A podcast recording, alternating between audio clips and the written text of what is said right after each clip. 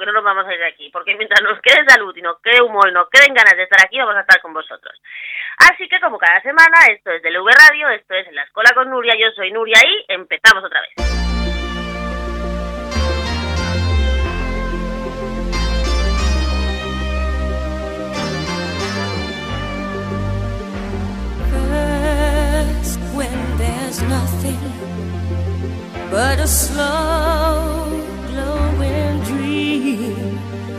That your fear seems to hide deep inside your mind. All alone, I have cried silent tears full of pride in a world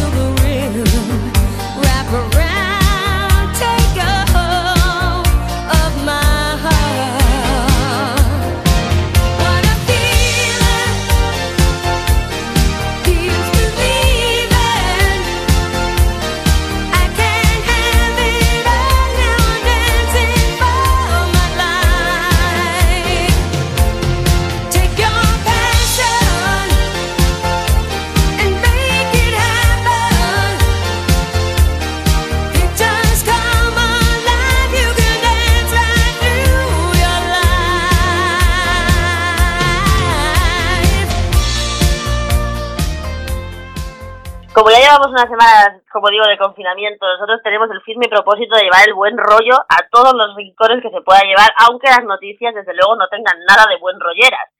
En el último recorte, reporte de datos del parte de guerra este que nos dan cada mañana, hoy, día 17 de, de abril, parece mentira, ya llevamos más de un mes metidos en las casas, tío. Bueno, pues en el reporte de hoy ha habido un repunte tanto de nuevos contagios como de fallecidos en el, en el tema de los, de los contagios es normal, no queremos alarmar a nadie, pero como se están haciendo más test, pues es normal que salgan más eh, positivos. Pero la verdad es que en el tema de los fallecidos no conseguimos bajar nunca de los 500 eh, fallecidos o, o, menos, ¿no? Estamos hoy concretamente en 585 fallecidos. Desde el inicio de la crisis en España se registran 188.068 casos confirmados y 19.000 478 muertos, lo que quiere decir que seguramente mañana pasaremos la barrera de los 20.000 muertos. Eh, por comunidades autónomas, pues Madrid es la que tiene más casos confirmados, con 50, casi 51.000 casos, casi 7.000 fallecidos y, la buena noticia, casi 29.000 curados. Cataluña le sigue con 37.354 casos confirmados, de los cuales 3.855 han fallecido y 17.294 se han curado. Y en tercer lugar está Castilla-La Mancha, con 1.796 fallecidos y 3.378 curados. Y así la ciudad, los sitios que menos casos tienen son Ceuta y Melilla. Melilla tiene dos fallecidos, 103 casos confirmados y 27 curados. Y Ceuta tiene 100 casos confirmados, 4 fallecidos y 41 curados. Las cifras siguen siendo de, de sustos, no, no hay ningún... O sea, es verdad que se contagia menos gente, es verdad que parece que siempre estamos en la en las mismas cifras por lo menos de fallecidos, pero sin embargo es bastante insoportable que cada día mueran más de 500 personas a causa del coronavirus. Esas son las cifras, pero como decimos aquí cada semana, hay gente que sigue trabajando. Hoy, concretamente, esta semana, hay gente que ha vuelto a trabajar, por ejemplo, las industrias del metal o las, o las obras de construcción y demás, pero hay gente que no ha dejado de trabajar nunca, así que vamos a, una, a otra entrevista más de esas personas que siguen trabajando para que todos los demás podamos estar bien confinados y bien a resguardo. Y este año, este año digo yo, no sé ni lo que digo. Esta semana nos hemos ido a hablar con alguien que trabaja ni más ni menos que en el sector de la comunicación, con una periodista, con una amiga nuestra, con Super Miriam, con Miriam San Germain, que es eh, periodista en el taquígrafo, y a nadie le escapa la importancia que tienen en estas semanas de confinamiento los medios de comunicación y la veracidad de la, de la información y sobre todo el, combate contra las fake news, que lo único que hacen es poner nervioso a todo el mundo. Así que nos hemos ido a hablar con ella para que nos cuente cómo ha ido, cómo están viviendo una periodista que era de calle, cómo se ha tenido que meter en su casa y cómo pueden seguir trabajando para que todos y todas estemos bien informados. Pero es que además Miriam, además, es profesora de una escuela de baile y también nos va a contar cómo ha cambiado su faceta de profesora de la escuela de baile Eva Nieto y cómo lo han hecho para sobrevivir en esa escuela. Así que esperando que os guste, aquí en frente en los tiempos del COVID, Miriam Saint Germain, periodista y profesora de, baile. Bueno, pues esta semana en la escuela con Nuria estamos en la que estamos cada semana desde que empezó el confinamiento por el COVID-19, que es buscando a personas que no están confinadas o que están trabajando en la, en la, en esta etapa de, de, encierro, de encierro involuntario y totalmente pesado y inaguantable que nos ha tocado vivir. Y hoy voy a hablar con una amiga, una amiga del sector de la comunicación, del periodismo y, también del sector del ocio, porque es mi amiga Miriam Saint Germain, que es periodista del taquígrafo y también es profesora de baile en la escuela Eva Nieto. Sí, sí, todo eso. Miriam, ¿cómo estás? Hola, buenas, ¿qué tal? Bueno, pues la verdad es que un poco agobiada ya, ¿eh? Ya esto se empieza a hacer un poquito duro, pero bueno. Ya nos hemos pasado el mes y parece que vamos a por otro mes. ¿Tú cómo lo ves? Tú que eres periodista y eres el cuarto poder, tú que tienes información seguro, cuéntanos cómo ves el asunto. A ver, yo sinceramente lo veo bastante mal eh, por varios motivos, porque además tengo, por suerte o por desgracia en estos momentos, no lo sé, mucha gente en el sector de la sanidad que ya me están advirtiendo, Miriam, mm, reserva energía porque volverá a haber un, un brote, eh, un repunte de, de casos de contagios y desgraciadamente de muertes porque no lo acaban de ver claro estas nuevas medidas de semi-confinamiento que han empezado a desarrollarse otra vez esta semana Así que yo lo veo chungo, pero veremos. Ojalá no, ojalá estemos equivocados. Bueno, para situaros todos, primero en la faceta de periodista de Miriam. Miriam es periodista en El Taquígrafo, que es un medio que se sitúa básicamente en Barcelona, aunque lo cubre todo. Que ella estaba todo el día en la calle, para arriba y para abajo, como buena periodista, buscando la noticia, evidentemente, y que ahora, ¿qué te ha pasado? O sea, ¿cómo ha cambiado tu vida? Pues radicalmente, porque además yo soy una persona súper activa y yo me pasaba los días en tren, en metro, Barcelona arriba, Barcelona abajo, eh, yendo a ver mm, fuentes, contactos, haciendo entrevistas. A mí, además, soy, una periodista que le gusta mucho el contacto tú a tú, en persona. Entonces, claro, a mí me encantaba ir a por Barcelona eh, o fuera de Barcelona, da igual, pero sobre todo por, la, por Barcelona y hablar con la gente. Y claro, ahora me veo recluida en casa, llamando a la gente por teléfono, eh, que la gente también está como muy agobiada ya, ya no quieren hablar, me cuesta mucho acceder a la información, antes yo era la que iba a los sitios, eh, observaba, hablaba, preguntaba y obtenía la información de primerísima primera mano y ahora me, me, estoy dando cuenta de las trabas que hay de esperar al teléfono, de ahora estos no te responden, ya tienes que esperar a que te llegue una nota de prensa, ahora la nota de prensa no llega, claro, todos estos eh, toda esta rutina se ha vuelto muchísimo más lenta y, bueno, es un poco desesperante, pero adaptándonos, ¿no? Y además, en mi caso, yo el último mes y medio estuve cubriendo el juicio de la Guardia te iba a preguntar que hoy ha salido la sentencia precisamente de Rosa Penal. hoy ha salido la sentencia de, Rosa precisamente y claro, a mí me supo muy mal eh, porque yo llevaba yendo desde el día 3 de febrero todas las sesiones. Y porque luego lo cerraron, el juicio siguió, pero a puerta cerrada, ¿no? Exactamente. En los últimos días, eh, cuando tenía que declarar eh, tanto ella como Rosa como Albert, Albert López, el otro acusado, em, ya nos separaron a los periodistas a una sala anexa, eh, no podíamos entrar en sala, sala solo estaba reservada para los familiares, incluso los últimos días ya vetaron la entrada a los familiares los periodistas teníamos que estar repartidos por la sala de una manera bastante cómica, cada uno en una mesa diferente. Y ya los últimos días solo dejaron entrar agencias. Claro, después de ir todo el mes, estarme allí cinco horas cada día, que se dice pronto, cinco horas, escuchando lo que es el juicio y los las últimas sesiones, tenerlas que esperar desde casa a que las agencias publicaran su. ¿Qué pasa? ¿Que los de las agencias no se iban a contagiar o cómo va esto? Porque lo veo súper injusto. Eh, eran servicios, servicios mínimos ah. y el, solo necesita, bueno, eh, la sala de vistas en Jurado Popular tiene como una especie de balconcillo y el, aforo del balconcillo mm, era justo para la gente de agencia. Entonces todo el resto de medios de comunicación nos tuvimos que quedar fuera, entonces eso pues a mí me dio mucha pena, la verdad. Claro. Pero, eh, bueno, Oye, y una Es lo que pregunta. hay. Tú que eres periodista, ahora que estamos hablando de las agencias y de, todo, y de toda esta historia, ¿cuál es tu Sí, dime. opinión sobre la manera que han tenido y que están teniendo de hacer las ruedas de prensa? El parte de guerra, diría yo, de cada día, del- de, de primero de los técnicos y luego los, las ruedas de prensa del presidente y tal, que al principio no se podía preguntar o se filtrar y ahora... ¿Cómo A lo, tú, tú que eres del medio, ¿cómo lo ves? Yo, la primera reacción que tuve fue, ah, buena idea. Pero luego eh, a- me- me- esta idea tardó unos minutos en cambiarme porque pensé, eh, espérate, ¿cómo podemos comprobar que todas las preguntas que se están haciendo, por muy incómodas que sean, Son se reales, están, ¿no? son, son, o son- se están respondiendo, no las están censurando Ajá. o cuáles se están inventando ellos.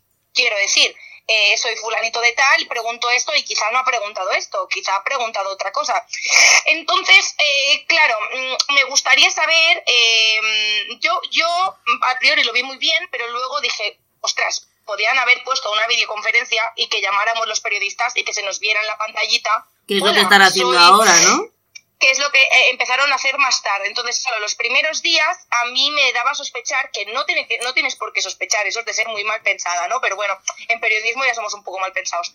Eh, ya va bien que seamos mal pensados a veces Hombre. para poner a todo el mundo en su sitio. Claro. Eh, pero sí que es verdad que la, el- la, la manera o la medida que estaban haciendo a través de WhatsApp, de mensajes de WhatsApp, mensajes por correo y tal, mm, lo vi muy bien a priori, pero luego dije, espérate, ¿qué preguntas eran verdad? ¿Qué preguntas estarán censurando? ¿Qué preguntas no?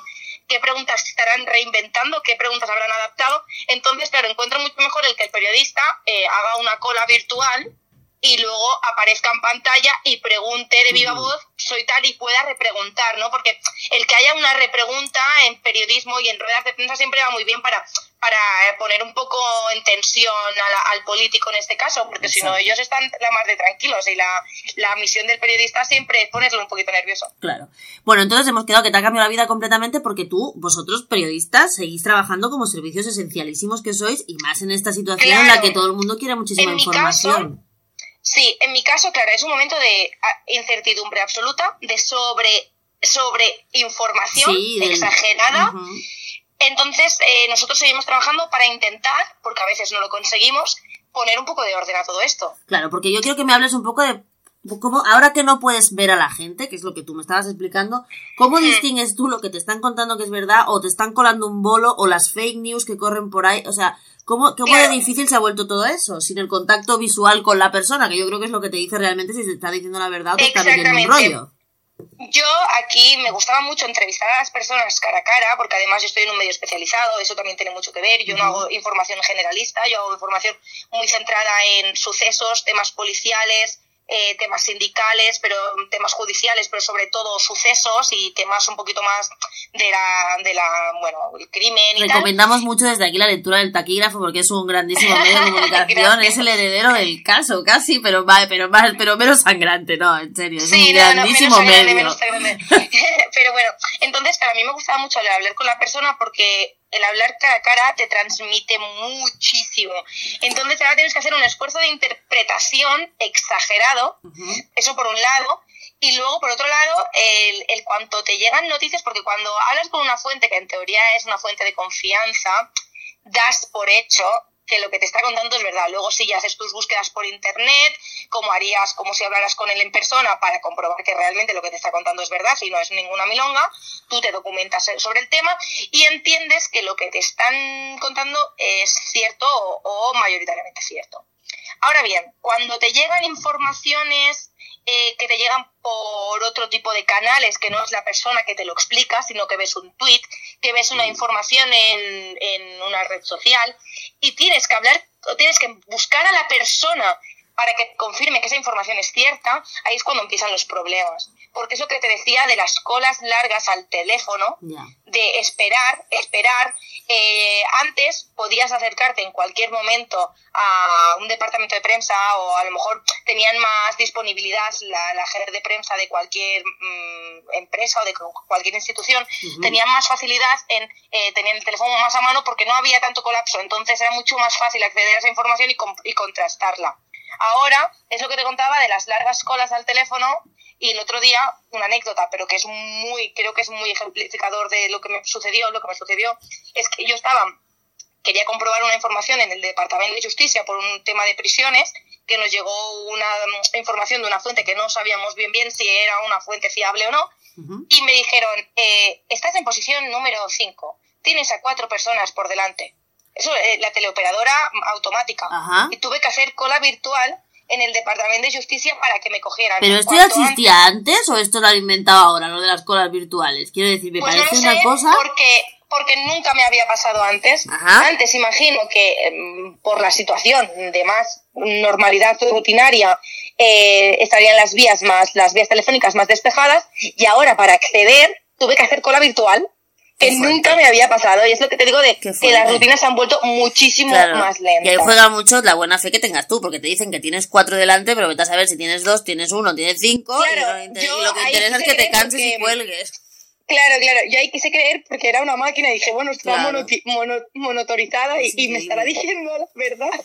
Pero bueno, luego me atendieron, ¿eh? Luego me atendieron y ya, bien, pero bueno, esas cositas, ¿no? Que yo antes llamaba directamente y me lo cogían a la primera, como máximo a la segunda, y ahora tengo que hacer cola.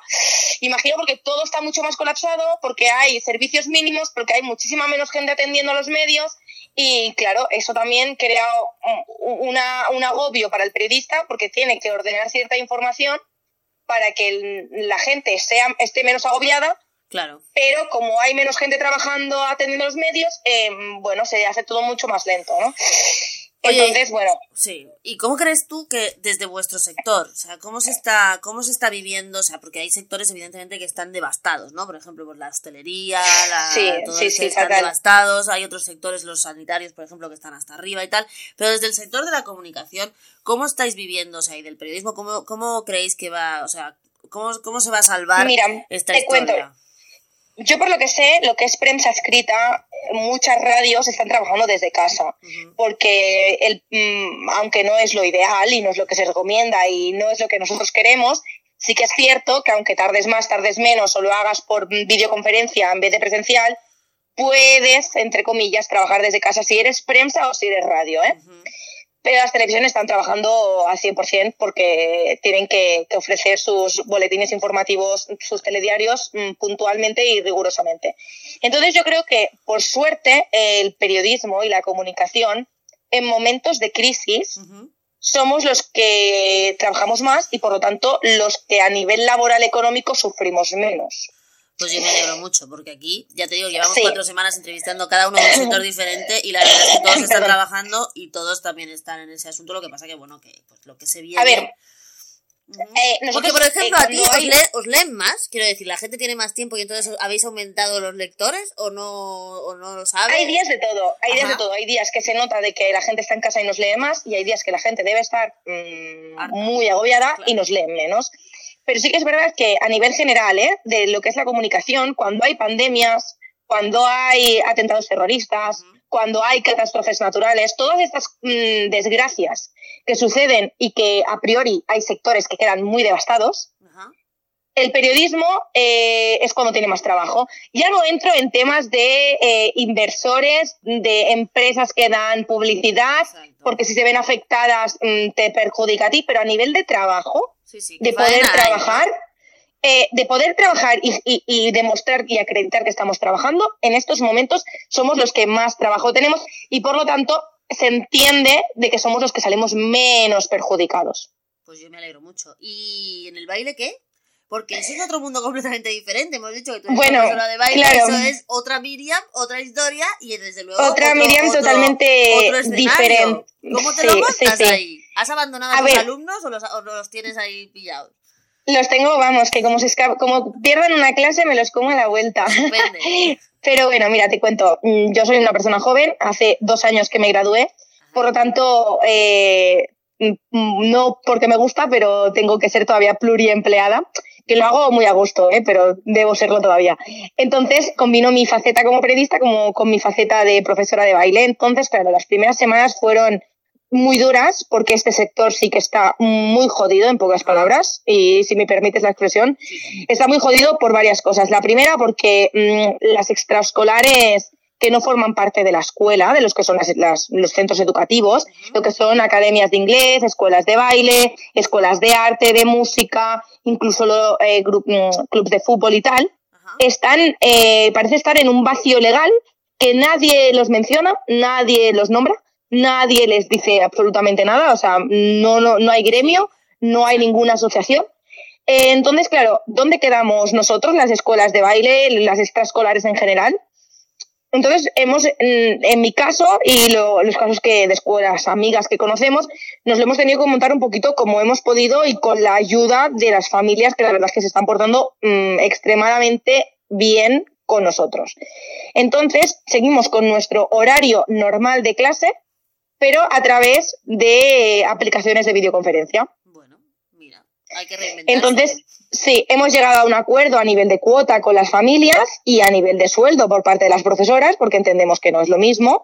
Y las familias, evidentemente, no pueden pagar lo que pagarían o lo que pagan por una clase presencial. Eh, pero hemos llegado a un acuerdo para al menos mm, conseguir dos cosas.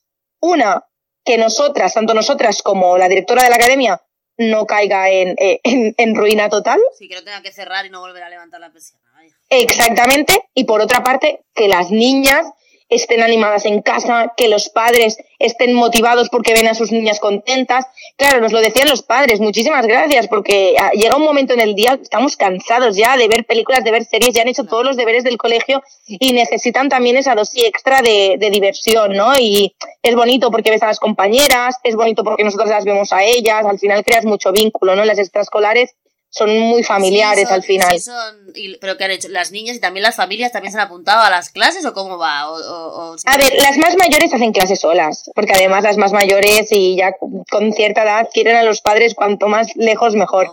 pero las más eso es muy sano, ya a cierta edad ya Sí, sí, sí. Y luego, luego con los años vuelves a querer a, Claro, sí, pero hay una época ahí entre los 16 y los 26 que no. Eh, entre medio, entonces eso lo hacen solitas. Pero sí que las más pequeñas hemos recomendado a los padres que si quieren y les apetece, que estén con ellas haciendo la clase o que estén mirando, que les estén ayudando. Y la verdad es que muchos padres han involucrado, muchísimos. Es una pasada.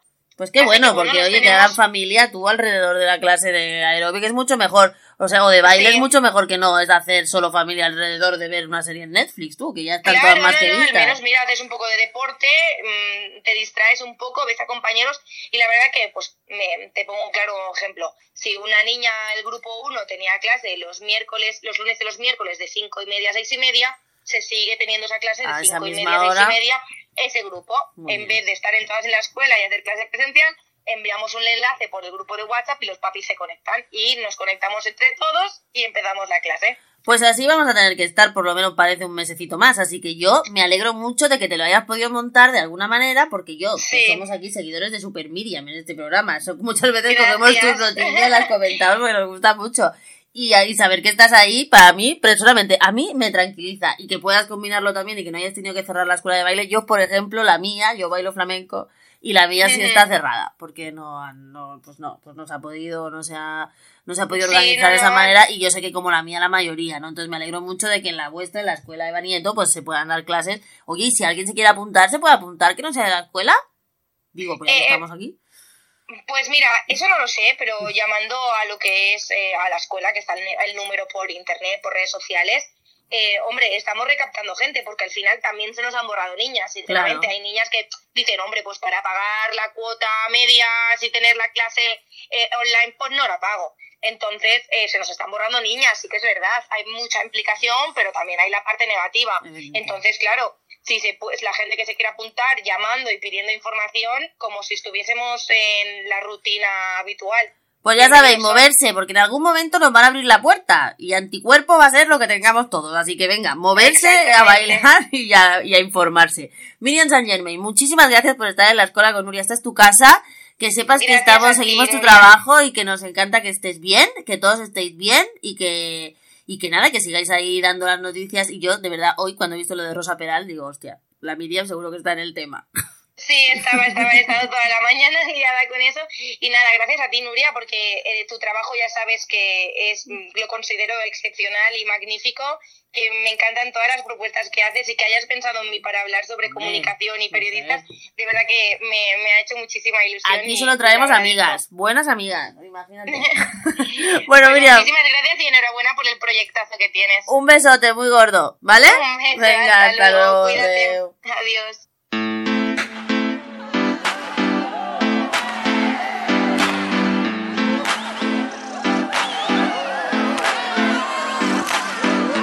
Busqué la música más tierna. Y el salón a media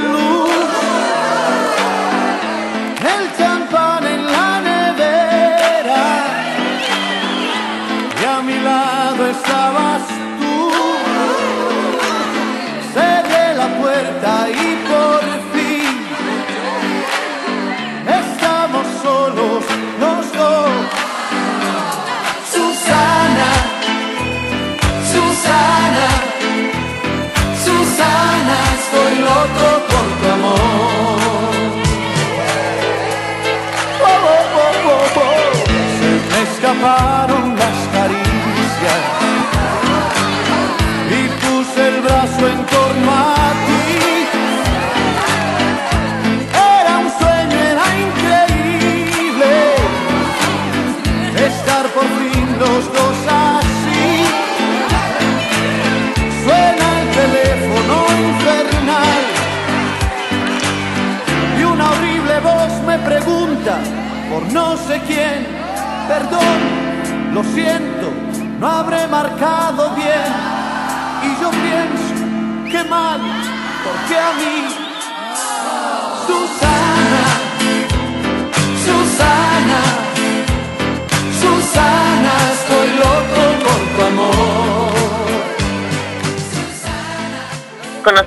¿Conocéis a Susana Distancia?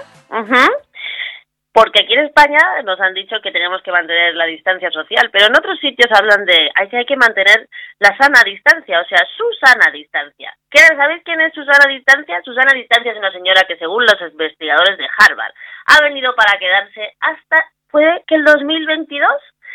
Según el financiero eh, el de Bloomberg, levantar todas las medidas de distanciamiento social de una vez puede poner en riesgo el retraso del punto máximo de la epidemia y hacerse más severa, como todos ya podemos intuir. Es posible, según este reportaje que recoge el financiero de un estudio que se ha hecho, como digo, en la Universidad de Harvard, que las personas en todo el mundo deban practicar algún nivel de distanciamiento social, o sea, de su sana distancia, de forma intermitente hasta el 2022, cada que evitar que el COVID-19 surja nuevamente y exceda la capacidad de los sistemas hospitalarios. Levantar todas las medidas de distanciamiento social pondría en riesgo el retraso del punto máximo de la epidemia. El curso de la epidemia dependerá de preguntas que aún no se han podido responder.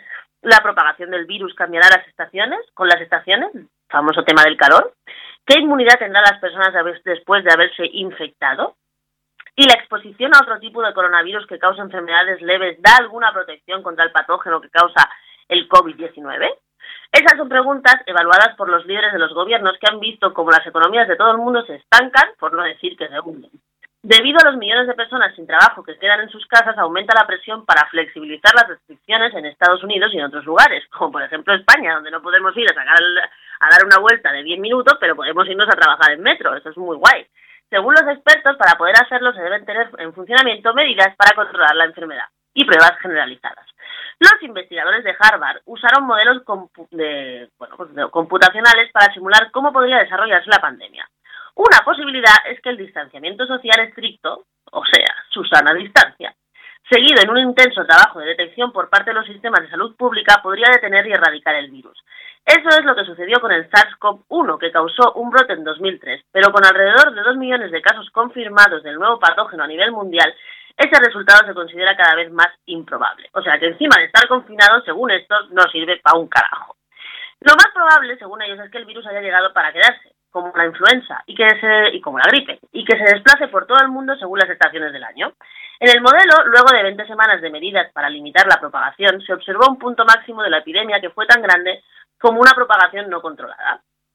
Según el estudio, abro comillas, el distanciamiento social fue tan efectivo que prácticamente no se desarrolló inmunidad en la población. O sea que claro, como no nos estamos contagiando, tampoco nos estamos inmunizando. Eh, si el virus no es más transmisible en los meses más fríos, retrasar el punto máximo hasta el otoño podría exacerbar las dificultades de los sistemas de detención médica. O sea, lo que están diciendo los médicos está y los investigadores de Harvard es, si no nos estamos contagiando ahora, llegará el otoño y nos contagiaremos todo y el sistema público se irá al carajo. Para evitar tales resultados es posible que se necesiten medidas de distanciamiento social intermitentes hasta 2022. Aquí nuestra amiga Susana o, a menos que se aumente la capacidad hospitalaria o se desarrollen vacunas o tratamientos efectivos. Los autores sugieren un camino particular a seguir, pero dijeron que, lo que buscaban era identificar posibles trayectorias de la epidemia bajo enfoques alternativos. Lo que está claro es que hasta que no haya una vacuna o, más importante todavía, un tratamiento que ahora no hay, nuestra amiga Susana Distancia nos va a hacer mucha compañía.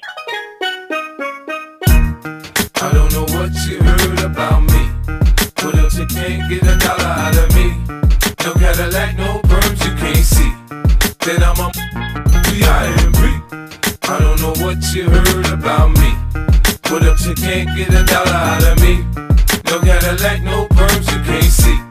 Then I'm a now shorty, now shorty, she in the club, she dancing for dollars. She got a thing for that Gucci, that Fendi, that Prada, that BCBG, Burberry, Dolce and Cabana. She feed them fools fantasies, they pay her cause they want her. I spit a little G, man, and my gang got her. An hour later, had her ass up in the Ramada. Them trick talking in the ear saying they think about her. I got her right by the bar trying to get a drink about her. She like my style, she like my smile, she like the way I talk. She from the country, then she like me cause I'm from New York. I ain't that trying to holler cause I want some. I'm not trying to holler cause I want some bread. I could care less how she perform when she in the bed. Man, hit that track, catch a date and come and pay the kid. Look, baby, this is simple, you can't see. You rollin' with me, you rollin' with a P-I-M-P. I don't know what you heard about me. But if you can't get a dollar out of me, no Cadillac, no perms you can't see. Pues en medio de toda esta historia, como no, siempre hay quien aprovecha para hacer lo suyo. Y vamos a recoger una noticia de la voz de Galicia que, en serio, no es fake. Es real. Que reza de la siguiente manera. Estados Unidos privatiza la luna en plena pandemia. Abro comillas. Según Donald Trump, no la vemos como un bien común. Donald Trump ha afirmado, afirmado, no ha afirmado, ha firmado, rubricado una orden ejecutiva en plena crisis del coronavirus para explotar los recursos del espacio exterior, él y su santa flequillo. Como decimos, en plena crisis del coronavirus y con la población mundial confinada, el presidente de los Estados Unidos ha aprovechado la coyuntura para firmar una orden ejecutiva que representa un paso definitivo para privatizar el espacio exterior. Y vosotros diréis, ¿y a mí qué me importa que privaticen la Luna? Señoras y señores, un día dedicaremos un programa a esto, pero la cantidad de recursos naturales que hay en el espacio exterior, que en los asteroides, en la Luna, en, bueno, increíble, que valen una pasta alucinante, están ahí y son de todos, son de todos, por mucho que diga Donald Trump. Y hay mucha gente, sobre todo en la UNESCO y demás, que está trabajando para que eso sea de todos, no para que llegue este cabrón, perdón, y haga lo que le dé la gana. X. Eh, Donald Trump ha vuelto a hacer gala de su pésimo interés en los grandes consensos globales y lo ha hecho en el peor momento posible. Cuando llegó a la Casa Blanca, una de sus primeras decisiones fue abandonar el Acuerdo de París que rige la política climática de todos los países del mundo. Ahora quiere dinamitar el espíritu conocido como el Tratado de la Luna, un pacto firmado en el 1979, al que recomiendo a todos, ya un día haremos un especial sobre esto que transfiere jurisdicción de todos los cuerpos celestes, incluyendo las órbitas cercanas a tales cuerpos, a la comunidad internacional. Todas las actividades deben hacerse conforme al derecho internacional, particularmente a la Carta de Naciones Unidas. Roscosmos, la agencia espacial rusa, criticó con dureza esta medida que califica como un intento de expropiar el espacio. Según ellos, la historia ya conoce ejemplos cuando un país comenzó a invadir territorios en aras de sus propios intereses y todos recuerdan en qué terminaron, afirmó el vicedirector general de Roscosmos, Sergei Sabeliev, en una nota publicada en la página web de la agencia. Según él, los intentos por expropiar el espacio cósmico y los planes agresivos de apropiarse de los territorios de otros planetas difícilmente puede alentar a los países a cooperar de una manera fructífera. Trump justifica esta medida porque dice, entre comillas, la incertidumbre con respecto al derecho a recuperar y a usar los recursos espaciales, incluida la extensión del derecho a la recuperación comercial y el uso de los recursos lunares, ha desanimado a algunas entidades comerciales a participar en esta empresa, señala el documento emitido por la Casa Blanca. Según ellos, el espacio exterior es un dominio legal y físicamente único en la actividad, de la actividad humana y Estados Unidos no lo ve como un bien común legal, o sea, lo ve como un bien para ellos como siempre. El espacio exterior representa una fuente inagotable de recursos, como decía yo antes. En, los asteroides se pueden encontrar materiales que escasean en la Tierra, como el paladio, el platino o el litio, que se utilizan, como no, en la fabricación, por ejemplo, de dispositivos móviles y cuya cotización está claramente al alza. También está la cuestión del helio 3. En la Luna hay grandes cantidades de ese isótopo que puede ayudar a crear una fusión nuclear estable, la solución para el problema energético de toda la civilización. Si se consigue la fusión, las, potencias que estén en la Luna o tengan capacidad para viajar a ella serán, tendrán un punto de partida en el futuro privilegiado en la carrera energética. En 2019 la Agencia Espacial China lanzó, ya lo, ya lo comentamos aquí, al satélite natural, la onda Change 4, que aterrizó en el lado oscuro, algo que nunca se había podido realizar. Pero detrás de este hito científico parece haber cierto interés por parte del gigante asiático por explorar la superficie lunar y examinar los recursos que contiene. La ciencia ficción ya ha reflejado la carrera por controlar el helio 3. La protagonista de la película Moon es un el protagonista, perdón, es un minero espacial que se dedica a mantener activa la explotación.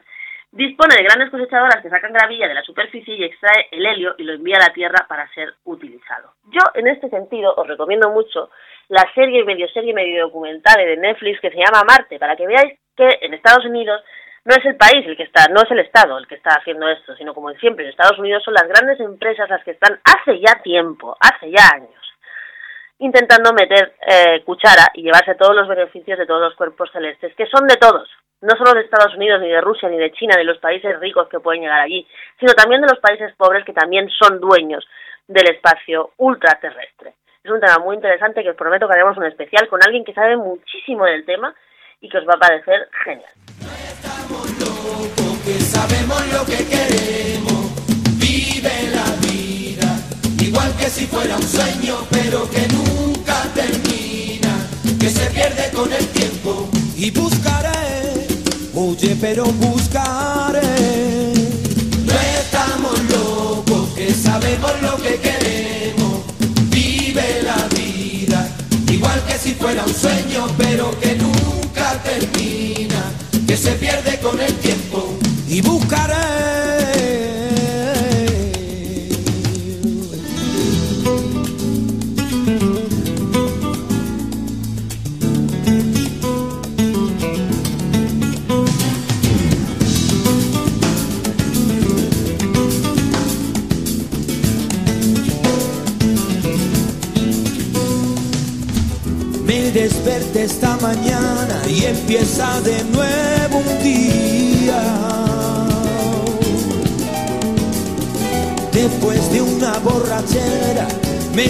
una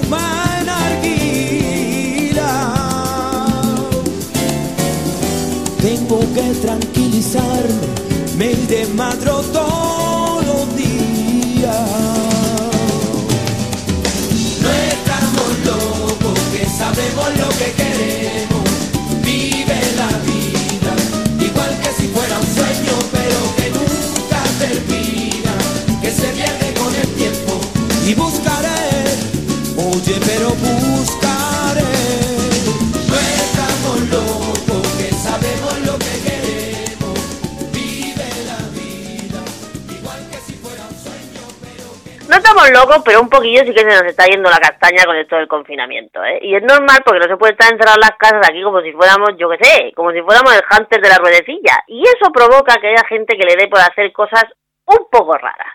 Por ejemplo, recoge el taquígrafo que esta semana ha sido encontrado un grupo satanista que rompe el confinamiento y realiza una ceremonia de vudú en Moncada y Rechac.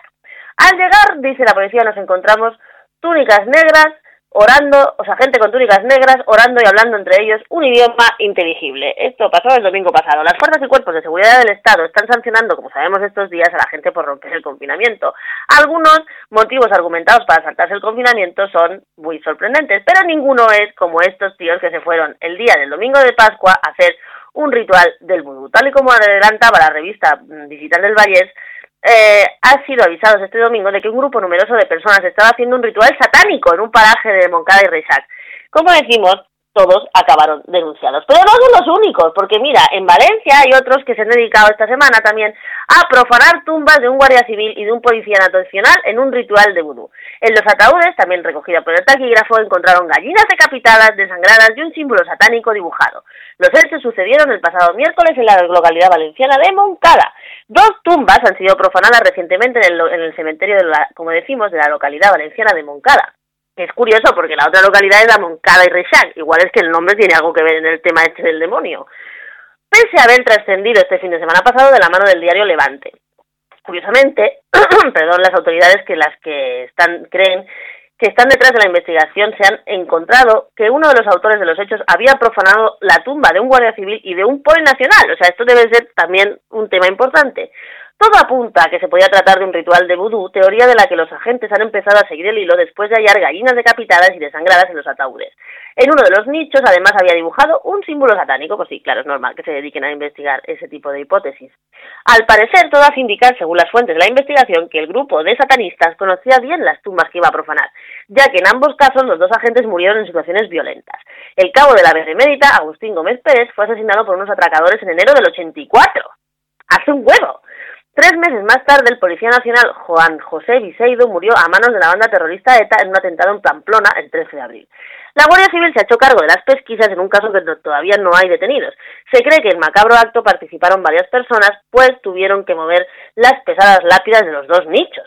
Se cree también que la acción había estado planificada y teniendo en cuenta que el cementerio está estos días cerrado, salvo para los entierros en el marco de las medidas contempladas por el estado de alarma. Pero no es la única, no es la única. Para que ya no vamos a irnos a más satanismo. Aquí hay una chica que ha decidido que era un momento perfecto para desnudarse y subirse al techo de un coche patrulla tras saltarse el confinamiento. También recogido por el taquígrafo, nos explica que una mujer de 41 años y nacionalidad española habría llegado a agredir y a escupir a los agentes que han intervenido en su arresto. La exhibicionista se había saltado el confinamiento y al quedar libre se había desnudado y subiéndose al techo de un coche de la policía nacional. El sol se iba escondiendo y los ciudadanos asoman a los balcones para aplaudir. Justo en ese momento, a las 8, la muchacha del sábado de Semana Santa perturbó el aplauso de los vecinos en la, en la, la Plaza Presidente Adolfo Suárez de Torremolinos. Cuando se acabó el homenaje simbólico, una patrulla de la Nacional se acercó para llamarle la atención. La reacción de la mujer fue escupirles, hecho que obligó a los agentes a intervenir. Ante la resistencia de la desconocida, con agresiones incluidas, la acabaron deteniendo. La mujer de 41 años y española fue trasladada a la comisaría de Torremolinos, pero instantes antes de entrar se desnudó antes de pasar a disposición del guardia. Fuentes policiales han informado que los agentes pudieron convencer a la mujer para que se vistiera antes de, comparecer ante el juez. Pues sí, la desconocida exhibicionista obedeció las indicaciones de los agentes y poco después eh, quedaba en libertad. Pero cuando salió de la comisaría volvió a desnudarse y decidió subirse al techo del coche de la Policía Nacional.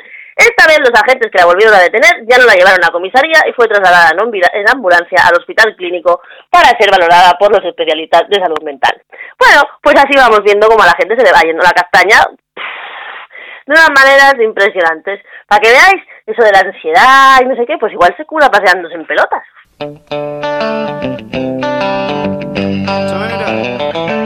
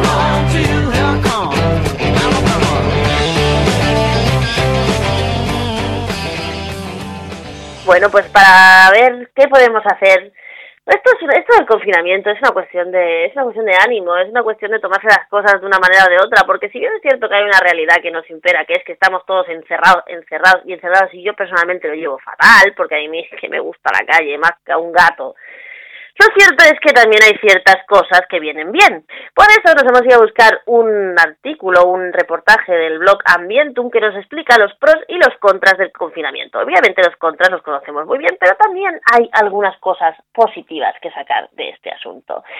Son muchos los expertos que insisten en la importancia de establecer rutinas en la vida diaria que nos impidan estar ociosos y pensar demasiado en lo que nos rodea, pero ¿de verdad resulta tan beneficioso establecer esas rutinas? Sí, porque entendemos, oímos a los psicólogos y no sé qué, hay que temprano y hacer lo mismo que si te vas y no sé qué, no sé cuánto, pero en realidad es que no podemos hacer lo mismo que si nos vamos y no, no, es posible. Y, yo, que soy una privilegiada, porque no tengo niños y tengo perro, ergo, tengo tiempo y puedo salir, pero esa gente que está en su casa metida con gente mayor, gente más pequeña, los niños quieren jugar, obvio, es una pesadilla absoluta. Rutina es una palabra que proviene del francés routine, que significa costumbre o hábito adquirido de hacer las cosas por mera práctica de la manera más o menos automática. La rutina nos permite organizar nuestro tiempo de una forma práctica y automatizada según la RAE 2020. Históricamente ha habido personas ilustres reconocidas por sus rutinas, como Nietzsche, Karl Marx o Emmanuel Kant. Este último era apodado el reloj de Königsberg, su localidad natal, y tenía por costumbre pasear todos los días a la misma hora aprovechando los vecinos su paso por determinados lugares para poner en hora sus relojes. Pues bien, el COVID-19, acechando, como hemos visto, de la noche a la mañana, nos ha obligado a recluirnos en nuestras casas. Hemos tenido que frenar un, en seco nuestra inercia cotidiana para dar paso a una situación desconocida e insólita, con repercusiones a nivel mundial, como estamos observando claramente. En este contexto, la rutina puede jugar un papel aliado o de enemigo. Como aspecto positivo, podemos decir que la rutina durante el confinamiento cabe destacar que nos permite alcanzar cierto nivel de orden y organizar nuestra vida, además de ganar tranquilidad, dormir mejor y obtener mayor seguridad emocional. Esto de dormir mejor lo dicen estos, porque yo lo único que escucho es gente que dice que duerme fatal. Yo personalmente tengo que decir que sí, que también duermo mejor. Por si fuera poco, la planificación reduce el estrés y la depresión y nos genera una estructura conocida y nos ayuda a movernos en nuestra zona de confort. Por otro lado, Crear una rutina nos ayuda a administrar mejor nuestro tiempo de forma disciplinada, economizando esfuerzos. Funcionar con cierto nivel de automatismo sin pensar evita la sobrecarga cognitiva y nos ayuda a centrarnos mejor en nuevos aprendizajes y rutinas. Es el momento de hacer cursillo por Internet. En ese sentido, podemos afirmar que con disciplina ahorramos energía mental. ¿Ves? Yo por eso siempre lo hago. Yo tenía que haber nacido en Esparta. A mí me pasa que podemos destinar al desarrollo de habilidades. Además, no hay que olvidar que las rutinas se transforman en costumbres, algo fundamental para mantener una actividad de manera prolongada en el tiempo sin temor a que sea una equivocación, se puede aventurar de que la repetición es la clave de la adquisición de hábitos. En un artículo publicado hace años en la revista Personality and Social Psychology Bulletin de Wendy Boots y sus colegas de la Universidad del Sur de California aseguraban que el 40% del tiempo no pensamos lo que hacemos, sino que nos dejamos llevar por automatismo. Luego dicen que si las máquinas. Con la motivación suficiente podemos modificar hábitos, aunque si estrujamos mucho la fuerza de voluntad y esta flaquea, volveremos a caer fácilmente en las rutinas grabadas a fuego. Según Butch, los estudios revelan que se puede tardar entre 15 y 254 días, esperemos que no tengamos que llegar a comprobarlo, en convertir un comportamiento en hábito. Ahora que estamos confinados en casa, según este artículo, tenemos ante nosotros la oportunidad de adquirir hábitos saludables que en una vorágine de nuestras ajetreadas vidas costaba mucho llevar a cabo. ¿Cuál es el aspecto negativo? Pues el riesgo del tedio y las adicciones durante el confinamiento. Desde luego, yo ayer hablaba con alguien le preguntaba, ¿cuál será la droga de este de esta crisis? Porque todas las crisis tienen su droga. Pues sí es verdad, la, la, droga de esta crisis va a ser el alcohol, porque es la legal y porque es la única que se puede comprar, porque está cabrón ir a buscar ahora un camello. Sin embargo, puedes ir al súper y comprar todo el alcohol que te dé la gana. Ojo, esto lo comentaremos otro día. Como decimos, con, como, como contrapartida, la rutina nos puede conducir a la monotonía, a hacer que todos los días nos parezcan iguales y sin incentivos. Al final, corremos el riesgo de acabar perdiendo la chispa y aburrirnos como una seta con el peligro que eso supone que caer en las garras de algunas adicciones peligrosas, como decimos, como el alcohol, las drogas, el juego o comer compulsivamente. Las drogas ahora está cabrón, ya te digo, porque es difícil salir al mercado negro a comprar drogas, siempre hay, ¿eh? Pero es complicado. Pero sin embargo, el alcohol, el juego por internet o los viajes a la nevera están a la orden del día. Para no llegar a este punto, hay que asegurarse de que no decae nuestro ánimo. Pensar excesivamente en la situación generada por la pandemia puede derivar en un estado de ansiedad o depresión que nos hace más vulnerables. Y como todo en la vida, esto es cuestión de actitud. Está claro que tenemos la oportunidad de sacar provecho de la rutina, sobre todo si la aplicamos correctamente en nuestros horarios, higiene y cuidado personal. Eso de levantarse y estarse en pijama hasta el día del juicio final se tiene que acabar. Yo no quiero preguntar, pero estoy segura que hay gente que lleva en pijama del 13 de marzo. No puede ser. No puede ser. Levántense, lávense la cara, peínense, cómprense un tinte. Ayer leía una, entrevista, una noticia que decía que el Mercadona había subido un 25% en la venta de tinte, aunque no sea de tu color. ¿Qué más te da? Ponte otro color, si no te va a ver nadie. ¿Qué más da? Y ese rato que te entretiene. También podemos mejorar nuestra autoestima y avivar nuestra esperanza pensando en que todo pasará. En cierto modo tenemos ante nosotros una oportunidad única que no deberíamos dejar pasar. No hay que olvidar que las circunstancias no se eligen, pero sí la actitud que tenemos ante ellas. Así que vosotros mismos podéis seguir aburriéndonos como una seta, tragar Netflix, leer libros, pelearos con vuestro novio, vuestra novia, vuestra madre, lo de siempre. En realidad tampoco ha cambiado tanto nuestra vida porque hay una cosa que está clara. Ahora echamos mucho de menos estar en la calle, pero cuando podíamos estar en la calle, señores, aunque solo fuera por una cuestión económica, tampoco sabíamos tanto. Así que bueno, tómanselo con calma, mientras haga mal tiempo lo podremos sobrevivir.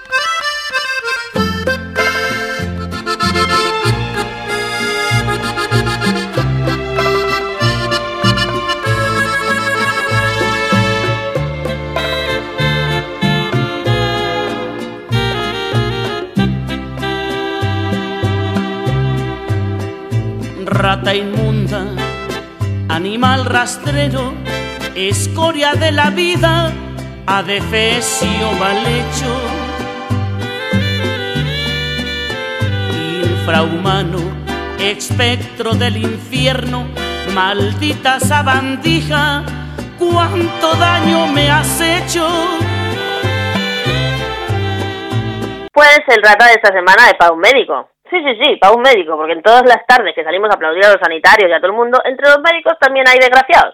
Y concretamente un desgraciado que se llama Agustín La Fuente, la Fuente, que es un médico del SUMA del 112 de Madrid, que escribió el siguiente tuit. A mí nada, me lo estoy pensando si vale la pena salvar a estos rojos de la enfermedad. Son desagradecidos, mala gente. Aprovechan una pandemia para hacer política. Aún así, los salvaremos. Hay un más alto tribunal que los juzgará en menos de 100 años seguro.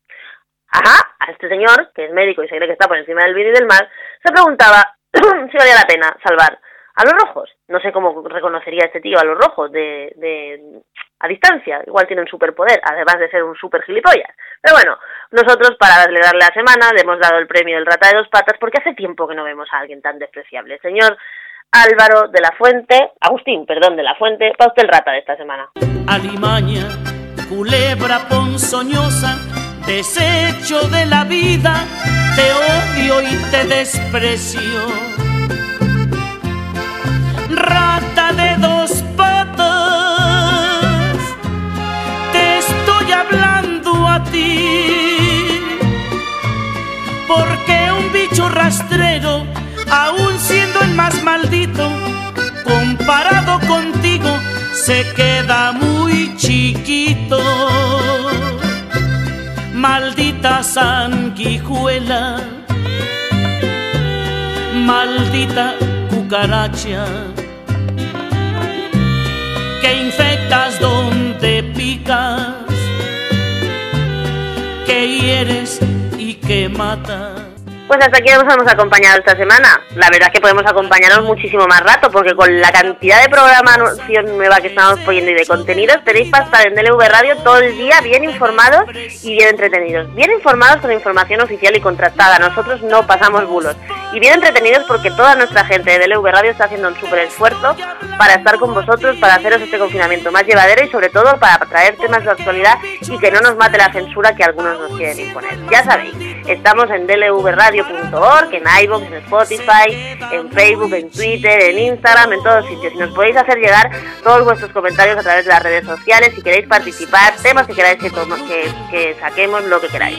En la Escuela con Nuria, en DLV Radio, en cualquier programa, esta es vuestra casa. Hasta entonces, cuidaros todos. La semana que viene os quiero a todos y a todas aquí bien puestos, bien sanos y bien pues y bien con las orejas bien abiertas para escuchar todo lo que os tengamos que traer. Hasta entonces, cuidaros mucho, un beso muy grande y a disfrutar de la vida en la medida de lo posible. Maldita cucaracha que infectas donde picas, que hieres y que matas, alimaña, culebra ponzoñosa, desecho de la vida, te odio y te desprecio. Rata de dos patas, te estoy hablando a ti, porque un bicho rastrero, aun siendo el más maldito, comparado contigo, se queda muy chiquito.